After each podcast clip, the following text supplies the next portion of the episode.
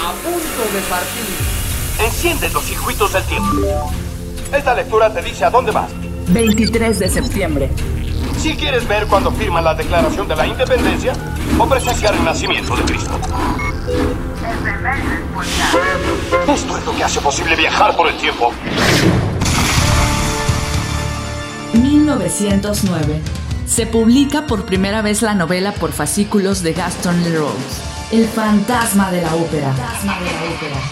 Es una novela gótica publicada en marzo de 1910 ha sido adaptada numerosas veces al teatro y al cine. La obra está inspirada en hechos reales y en la novela Trilby de George de Maurier y combina elementos de romance, terror, drama, misterio y tragedia. La historia trata sobre un ser misterioso que aterroriza la ópera de París para atraer la atención de una joven vocalista a la que ama. La última adaptación cinematográfica se estrenó en el año 2004. Si no la has visto o leído, lánzate. Búscala, El fantasma de la ópera.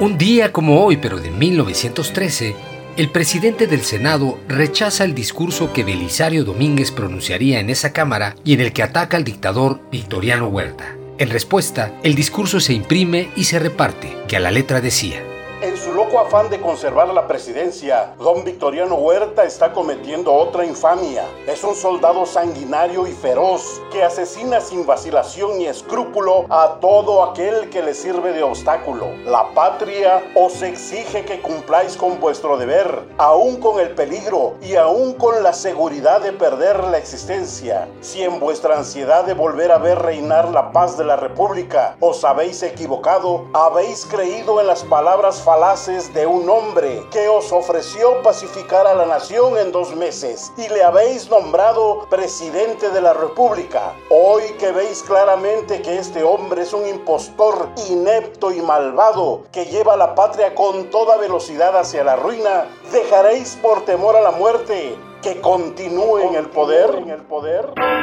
Este y otro discurso escrito el día 29 siguiente le costarán la vida. El 7 de octubre, Belisario Domínguez morirá asesinado. Su crimen provocará gran malestar popular, aumentará la oposición a Huerta, quien disolverá el Congreso y encarcelará a 90 diputados, pero sus discursos y su asesinato contribuirán a la caída y el desprestigio internacional de la dictadura. Llegamos al año 1930.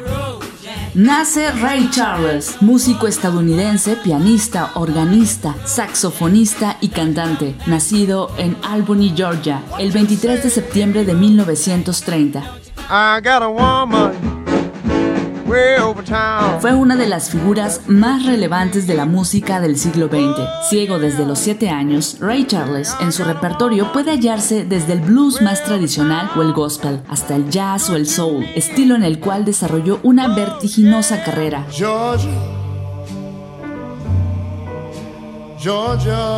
Es difícil catalogar sus cientos de grabaciones, quizá por el eclecticismo que siempre le ha caracterizado y por los distintos campos en los que se ha movido. Durante su larga carrera fue galardonado con 12 premios Grammy.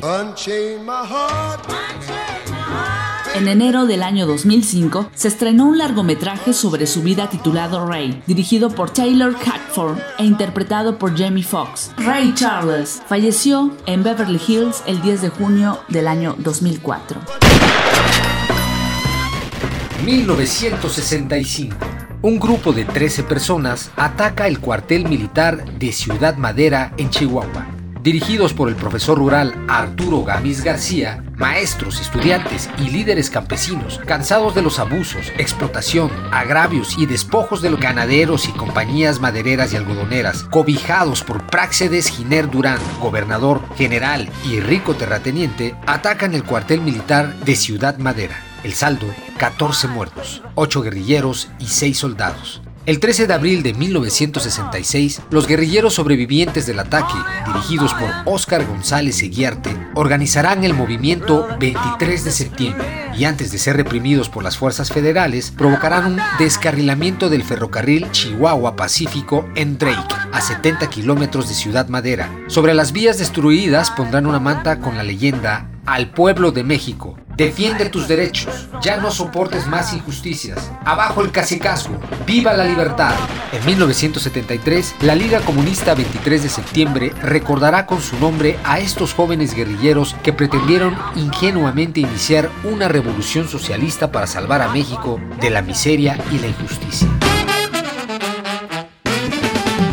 2002 se lanza la primera versión del navegador web Mozilla Firefox. El proyecto fue creado en 1998, con la liberación del código fuente de la suite del navegador Netscape. Se tenía la intención de aprovechar el poder creativo de miles de programadores en Internet y de los combustibles a niveles sin precedentes de innovación en el mercado de los navegadores. Después de varios años de desarrollo, la primera gran versión fue lanzada en el año 2002. Esta versión incluyó muchas mejoras al navegador, cliente de correo electrónico y otras aplicaciones incluidas en la suite, pero no muchas personas la estaban usando. Para ese mismo año, más del 90% de usuarios de Internet navegaban con Internet Explorer.